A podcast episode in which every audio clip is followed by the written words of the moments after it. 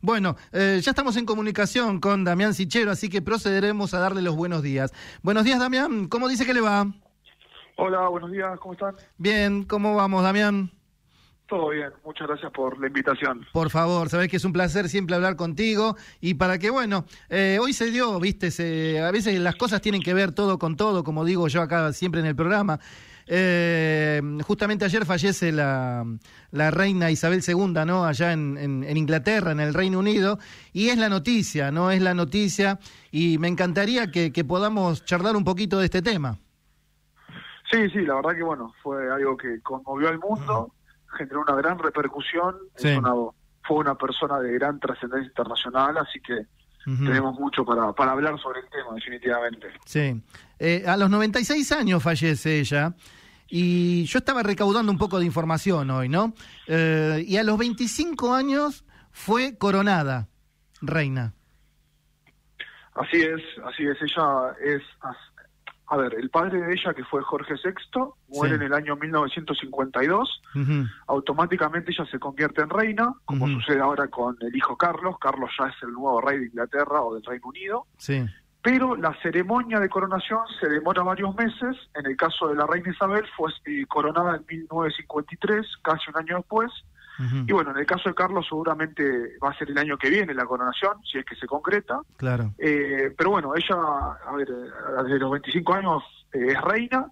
El reinado duró más de 70 años. es más, los 70 años se cumplieron en febrero, en febrero de este año. Sí y es el reinado más largo en la historia del Reino Unido, así que bueno, eh, gracias a que asumió, a, que fue coronada tan joven, le permitió eh, no solo batir un montón de récords, sino, eh, como se diría, ser contemporáneo a un montón de hechos históricos. Sí. Eh, por ejemplo, yo ayer estaba leyendo una, es un, una cosa quizás un poco tonta, pero todos los mundiales de fútbol de la historia se desarrollaron mientras ella estuvo viva siempre. Por ejemplo, este, este, va a ser el primer mundial de fútbol en donde la reina Isabel no va a estar viva, para que la gente tome noción de, lo que ella representó. Claro, mira vos, vos sabés que no había caído en esa yo, porque el primer mundial 1930, ¿verdad? Claro. Acá en, Uruguay y, mm, en el 30, claro, mirá, ese no lo yo yo había tenido otros datos que justamente tienen que ver con este récord, llamémoslo así, ¿no? Eh, 15 primeros, primeros ministros en Inglaterra pasaron durante el reinado de ella. 15 primeros ministros, el primero fue Winston eh, Churchill. Inclusive con Churchill, claro. Claro, el famoso Winston Churchill. Eh, y bueno, la última fue Liz Truss, que la gente tiene que, digamos, también saber que la reina hasta el último día de, su vida estuvo ejerciendo funciones porque ella el martes... El martes, sí. El martes se reunió con Liz Truss, que es la nueva primera ministra, y le pidió que formara gobierno. Es una tradición donde el rey le pide al primer ministro que forme gobierno. Y bueno, el jueves ella murió, así que... Sí, digamos que estaba esperando justo ese momento, aparentemente, ¿no? Un momento muy trascendental, justamente, una primer ministro nuevamente eh, a cargo, ¿no? Eh, de la jefatura de gobierno ahí de Inglaterra, pero eh, ella es como que estaba esperando ese momento y después empezó a sentirse mal el miércoles y ya, bueno, el, jueves fallece. Sí, parece como si fuera, si estuviera escrito en un libro, ¿no? Que asume el último primer ministro, llegó al número redondo de 15 primeros ministros. Sí y tan solo dos días después eh, termina falleciendo. Eh, es, es, llamativo, por lo menos. Sí, muy llamativo, muy muy colorido todo, ¿no? Sí, sí, además, eh, bueno, ya ella estaba con problemas de salud, es más, ella ya no estaba asistiendo a eventos públicos, pero en realidad nadie esperaba que esto sucediese. A ver, una persona de 96 años es algo natural que de un día para el otro le pueda ocurrir, pero no, no deja de ser una sorpresa porque como te digo, ella el martes estaba trabajando, por decirlo de alguna manera, eh, activa. Estaba muy activa. Y, hay una foto muy linda donde ella está en su casa, se la veía bastante bien. Y bueno, de un día para el otro, mm. así es la vida, se acabó el reinado de, Isabel. Sí, eh, muerto el rey, muerto la reina. Eh, viva el rey, ¿no? Algo así, ¿no? es. automático, porque dicen que yo ayer estaba escuchando, ¿no? y es automático, aunque él todavía no, como decís vos, no lo van a proclamar todavía rey, pero automáticamente ya pasa a ser rey.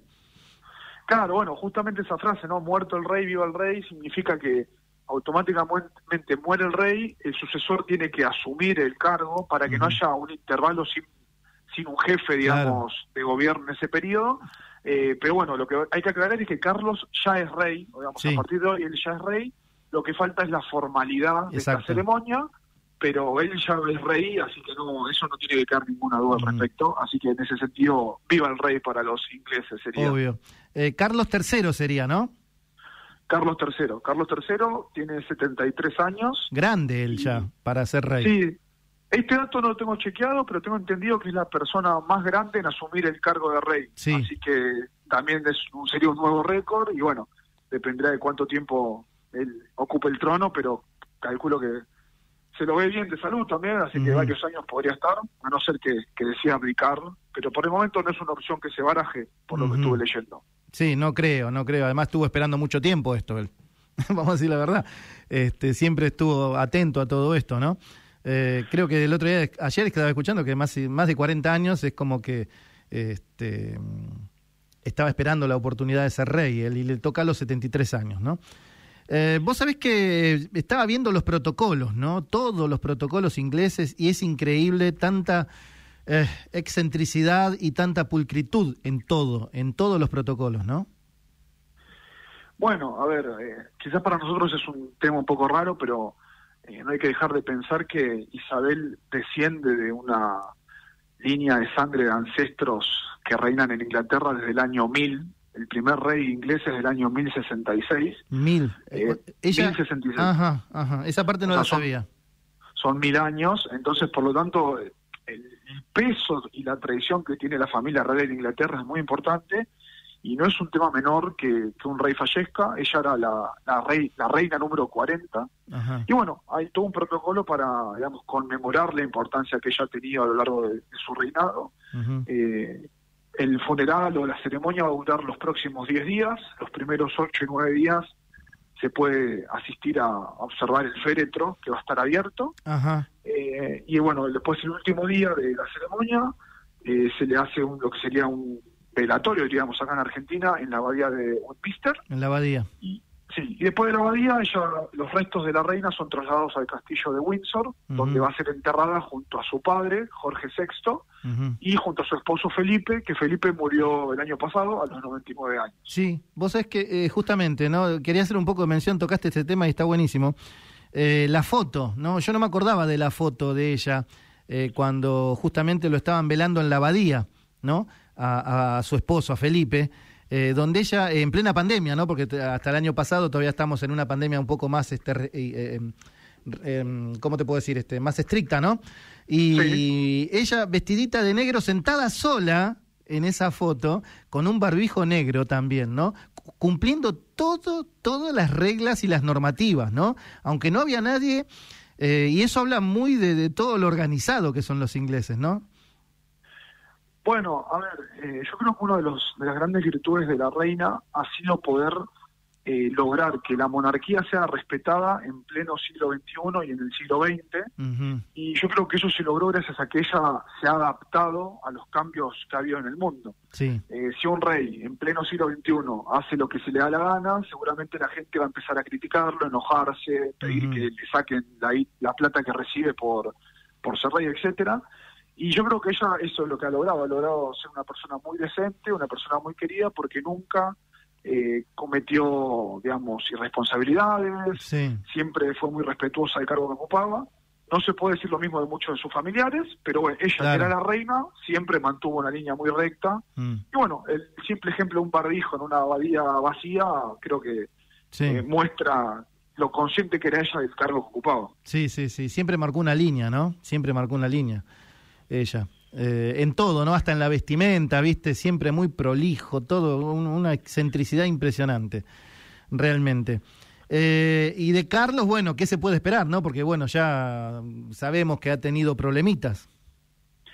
Bueno, Carlos, a ver, va a asumir eh, ya siendo prejuzgado, porque nadie puede olvidar lo que fue su relación con Lady Di. Claro. Eh, hay que recordar que la actual esposa de Carlos, Camila, era su amante mientras él estaba casado con Lady Di. Claro. Y hoy en día Camila va a asumir como reina consorte. Claro. Por lo tanto, ya él empieza, digamos, complicado. Pero bueno, sin embargo, él tiene una agenda muy muy proactiva eh, respecto al cambio climático, a la ayuda a la gente más necesitada, mm. eh, por lo que se lo considera una persona que se preocupa por, por el pueblo. Claro. Eh, dependerá de él cómo, cómo se desempeña. Desde mi punto de vista empieza complicado, pero mientras mantenga una línea más o menos similar a la de la madre, podría llegar a, mm. permanecer en el cargo sin ningún tipo de problema. Mm. Volviendo al tema de los primeros ministros, ¿no? Me encantaría que me des tu, tu opinión de, la nueva primer ministro, que es eh, Liz Truss, ¿no? Eh, dicen por ahí que es una fanática de Margaret Thatcher, ¿no? Que es la nueva dama de hierro. Bueno, eh, Liz Truss, el primer dato interesante es que es la, tercera mujer en la historia del Reino Unido en ocupar el cargo de primera ministra. Sí. La primera fue Thatcher, justamente, y la segunda fue Teresa May. Claro. Eh, Liz Truss hasta hace una semana era la ministra de Asuntos Exteriores, mantiene una, una, línea muy dura contra lo que es Rusia, el comunismo, muy parecido a lo, a lo que era Thatcher. eh, también es muy pro mercado, no quiere subir impuestos, otro de los puntos en común con Thatcher. Eh, y yo creo que, a ver, esto que ha sucedido en Inglaterra para ellos debe ser muy trágico, pero para atrás debe darle cierta tranquilidad porque le va a permitir que su primer mes de gobierno eh, ella se corra del ojo de la tormenta. Claro. Ella asumió el martes y ya varios sindicatos habían anunciado huelgas para la semana que viene. Sí. Y bueno, todas estas huelgas, por ejemplo, fueron suspendidas por la muerte de la reina. Claro. Entonces ella, yo creo que ahora va a tener la posibilidad de tomar ciertas medidas sin que la presionen o sin que la ataque mm. la población en un momento en el que el Reino Unido enfrenta su crisis económica más importante de los últimos 40 años, por lo menos. Sí, Sí, sí, eso estaba escuchando justamente hoy a la mañana. Eh, después de 40 años hoy tienen una crisis y están como atormentados con eso, ¿no? Angustiados. Y bueno, tienen por ejemplo la inflación más alta desde 1983. Ya es todo un, un récord eso. Eh, mm la inflación es nada más del 10%, para nosotros es un poco gracioso, sí, claro. pero para ellos que están acostumbrados a vivir con una inflación del 1, el 2%, un 10% es un número muy alto y hay mucho malestar en la población británica, así que, bueno, mm. seguramente esto va como a, calmar un poco este aire de claro. este aire combativo que hay en la población contra el gobierno. Mm. Sí, sí, sí, sí, sí. Es un poco así. Pasó todo junto en una semana, ¿no? Increíble. Eh, en una semana no, en dos días, en 48 horas, ¿no? Eh, una nueva ministro y bueno, y fallece la reina. Sí. Sí, bueno, a ver, el lunes el primer ministro era Boris Johnson y la, reina era Isabel y hoy el primer ministro es Liz Truss y el rey es Carlos, así que eh. literalmente en una semana cambió todo. Bien, eh, perfecto. Bueno, eh, te cambio de tema, Damián, y yo te había, había presentado un poco la charla contigo hoy, de, ver un poco las repercusiones con respecto al atentado que, que, sufrió la, la, vicepresidente, eh, la doctora Cristina Fernández de Kirchner, el día jueves pasado. Ya pasó una semana, mira, de esto, ¿no? Eh, ¿Cuáles fueron las repercusiones internacionales? ¿Qué, ¿Qué me puedes contar de eso? Bueno, a nivel internacional hubo un cierto repudio generalizado, hubo consenso en el repudio y eh, por lo menos por lo que yo estuve al tanto no hubo ningún mandatario que, que no condenara el ataque. Eh, desde Estados Unidos, por ejemplo, el secretario de Estado Anthony Blinken eh, fue uno de los primeros en condenar el ataque a la vicepresidenta. todos los presidentes de la región lo condenaron. Sí. E incluso Jair Bolsonaro, el presidente de Brasil, con el que, bueno, no hay una buena sintonía con este gobierno, eh, también condenó el ataque. Hay, que recordar que Bolsonaro, él sufrió un ataque en primera persona, fue apuñalado en 2018. En plena campaña. Eh, en plena campaña. Así que en ese sentido, todo, no, no, hay, hubo un quórum en que esto no, no puede suceder en ningún país del mundo y bueno, no deja de sorprender que pase en Argentina. Eh, también todos los presidentes de la región, ¿no? eh, Luis Lacalle el presidente de Bolivia Arce, Benítez de Paraguay, todos han, han el ataque. eh, y no, en realidad no hay mucho más que, digamos, que aportar sobre ese tema porque sería muy raro que en pleno siglo XXI alguien dijera que estuvo armado, ¿no? Siendo un funcionario de alto rango. La discusión esa es para la gente. queda para acá, ¿no? Queda para, para los argentinos esa discusión. Claro, pero no es para ningún mandatario puede llegar a decir eso porque sería fuertemente repudiado. Claro. Por eso, por eso Bolsonaro también critica el ataque, porque Bolsonaro eh, es muy crítico del gobierno actual y sin embargo sabe que si él dice algo que no corresponde, enseguida queda aislado internacionalmente. Imagínate que ellos están en plena campaña ahora también, contra Lula, justamente. Se vienen las elecciones en Brasil ahora dentro de menos de un mes, el 2 de octubre. Claro, todos tienen que ser muy cuidadosos. Claro, me imagino que sí, me imagino que sí. Este, un párrafo aparte me, encantaría que hagas para... para era un tema también que íbamos a tocar, pero aunque sea un, párrafo aparte de Mikhail Gorbachev, que falleció, ¿cuánto hace ya? ¿Una semana? Sí, fue, si no me equivoco, fue el miércoles pasado. Eh, pero bueno, ahora pobre Mijail quedó un poco opacado por lo de la reina. Claro, totalmente. Pero en su momento también generó mucha repercusión. La verdad que, bueno, fue el último líder de la Unión Soviética y es considerado el líder que permitió ponerle fin a la Guerra Fría, porque él se acercó considerablemente a Estados Unidos. Eh, él no tenía la intención de que la Unión Soviética se disolviera, él nada más quería terminar la Guerra Fría, pero sus políticas, la perestroika, la glasnost, políticas de apertura económica y de apertura política, eh, terminaron generando que no solo se acabara la Guerra Fría, sino que la Unión Soviética se disolviera. Por eso para el mundo occidental es visto como un héroe, porque permitió que la Unión Soviética dejara de ser eh, agresiva, pero dentro de Rusia hay cierto, como digamos, eh, remordimiento, porque sienten que él lo que logró fue que una gran potencia se disolviera mm. y como que queda un poco de nostalgia en ese sentido. se puede ver, por ejemplo, que el presidente ruso, Vladimir Putin, no asistió al funeral de Gorbachev. No fue, claro. no fue, ¿no? Eh, porque bueno, los, muchos rusos sienten eso. Eh, incluso el propio Putin hace un par de meses había dicho que si él pudiera revertir algo, revertiría la caída de la Unión Soviética. Claro, haciendo mención directamente a Gorbachev. Así es, así directamente. Pero por eso, pero desde Occidente lo, lo han visto como un héroe, todos los presidentes lo han despedido con honores, el presidente de Estados Unidos Biden, el presidente de Francia Macron, eh, bueno, Boris Johnson cuando era primer ministro hasta la semana pasada, todos lo han visto como una persona que permitió que la democracia y la libertad empezaran a meterse en Rusia y hicieran que fuera un país un poco más libre que lo que fue durante toda la etapa comunista. Sí, sí, fue el que eh, abrió la, la, puerta, ¿no? Sí, sí, básicamente él, él sabía que para que el país pudiera seguir eh, sobreviviendo necesitaba implementar cambios Mm. Pero bueno, los cambios que implementó quizás fueron eh, demasiado radicales y, permitió le permitió a la población ser un poco más consciente de lo que de lo oprimido que habían sido durante muchas décadas y terminó mm. generando la caída del gobierno soviético. Y ahora estamos en un cambio totalmente vuelta otra vez atrás, todo un cambio rotundo ahora con Putin. Sí, sí, ha vuelto a ver Rusia ahora es un país nuevamente más cercano al autoritarismo. Mm. Eh, lo que sí ya casi no existe en el mundo es la ideología comunista en un gobierno. Rusia es un país que se mueve con el capitalismo igual que casi todo el mundo. Pero en lo que respecta a las libertades individuales, eh, sí, es difícil que haya mm. libertad de prensa, libertad de expresión, eh, ir a votar con tranquilidad sin saber que uno puede ser, el voto puede ser manipulado y diferentes situaciones que se viven en los autoritarismos justamente. Sí, sí, ahí son más anárquicos, ¿no? Directamente. Este, van, no, no, no permiten tanto, ¿no? Bueno, se ve mucho ahora en lo que está pasando con la guerra, ¿no? Eh, se ve bastante eso, ¿no? Con el tema de las redes sociales y todo, ¿no? lo, bueno, los canales de televisión también. Este...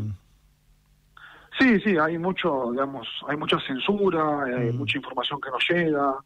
Eh, pero igual también a mí siempre me gusta aclarar que eso pasa, creo que en todo el mundo, porque, a ver, uno de los datos más realistas es que Rusia está mejor posicionada en la guerra y mm. sin embargo muchos medios occidentales dicen como que Ucrania resiste o incluso está ganando y eso no es lo que muestran los datos o las cifras. Mm. Eh, por lo tanto, a mí siempre me parece interesante escuchar las dos campanas. Por supuesto. Yo personalmente me informo tanto con, con medios occidentales como con medios, con medios rusos para tratar de sacar una conclusión. ¿Seis meses ya de guerra ya en Ucrania? Eh, si no me equivoco, empezó el 24 de febrero y mm. vamos camino al séptimo mes o al octavo. Claro, al séptimo mes. Pasó tanto tiempo que ya he perdido la cuenta, la verdad. Sí, sí, sí, sí. Es como que, bueno, también las noticias, ¿viste? Llegan, pero eh, no como llegaban antes, ¿no? Eh, ¿En qué situación está hoy día, por ejemplo? ¿Perdón? ¿Cómo es la situación de hoy día de la guerra ya? Porque yo estaba escuchando que, que, Ucrania eh, quería tomar de nuevo Crimea, ¿puede ser? ¿O estaba intentando? A ver, eh, por lo que los últimos, las últimas noticias que se revelaron fue que Ucrania empezó, eh, intentó hacer una contraofensiva mm. y recuperar terrenos que había perdido a manos rusas, pero parece que esta ofensiva ucraniana ha fracasado rotundamente mm. y no solo ha debilitado a las fuerzas ucranianas, sino que seguramente permita a los rusos avanzar más de lo mm. que ya han obtenido. Eh, pero bueno, no, no es difícil también comprobarlo sin tener cifras oficiales de caídos, enfermos, heridos, etcétera, etcétera. Mm. Pero en realidad yo creo que ahí lo, más importante a destacar es que Rusia se mantiene firme y parece que se acerca al triunfo poco a poco. Sí, viste que en un momento hubo como una especie de cimbronazo que todos pensamos que bueno había pasado algo con Rusia porque no llegaba ese famoso, ¿te acordás? Este triunfo para el 9 de mayo, que era la, cuando hacen el desfile de ellos, ¿no? Sí, el eh, principio de mayo que ahí, viste, había como una especie de cimbronazo, pero después, bueno, hay que decir la verdad, ¿no? Se, se, mantiene todavía y es como que siguen avanzando ellos, ¿no? Sí, sí, no, no han logrado, digamos, eh, vencerla como habían dicho, así que yo creo que en la, en la brevedad van a, mm. a poco a poco consolidar el avance que han tenido en estos meses, aunque les ha costado más de lo que se esperaba, pero, mm. pero se mantienen firmes, esa es la conclusión. Bien, bueno, hemos tocado muchos temas, Damián. Es muy lindo todo, realmente muy, muy, muy, muy didáctico, como les digo siempre. Eh, nos has informado bastante de todo lo que está pasando en el mundo, eh, justamente. Y bueno, eh, cosas que nos importan realmente, como saber qué pensaban los primeros mandatarios con respecto al atentado de, de la doctora Cristina Fernández de Kirchner. Así que, bueno, muchas gracias. Te mando un abrazo gigante, gigante y muchas gracias siempre por, por dispensar estos minutos para con nosotros.